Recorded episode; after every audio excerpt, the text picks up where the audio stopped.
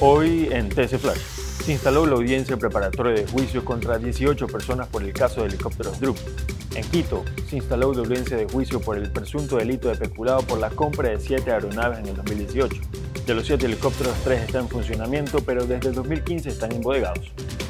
Agencia Médica Europea aprueba vacuna contra el viruela del mono. La EMA afirmó que recomienda extender el uso de vacunas para combatir la propagación de este virus.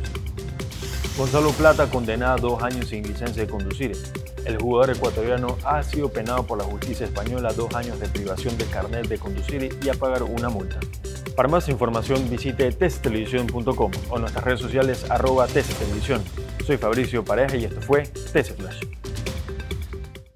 TC Podcast, entretenimiento e información, un producto original de TC Televisión.